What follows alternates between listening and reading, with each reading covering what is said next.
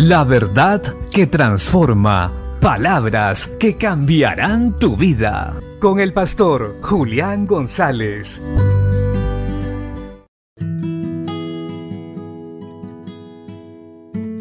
La Biblia dice en el Salmo 34 versos 18 y 19, Cercano está Jehová a los quebrantados de corazón, y salva a los contritos de espíritu.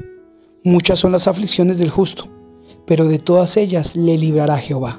Qué maravilloso saber que tenemos un Dios que está cercano a nosotros en los momentos más difíciles, en medio de nuestra tristeza, soledad y aflicción donde muchas personas no encuentran ayuda, tienen que recurrir a muchos métodos humanos en los cuales no hay certeza de transformación, de cambio o de sanidad, nosotros los que hemos creído en Cristo Jesús tenemos seguridad que en medio de nuestro dolor Él nos acompaña, Él está cercano para librarnos, Él está cercano para levantarnos.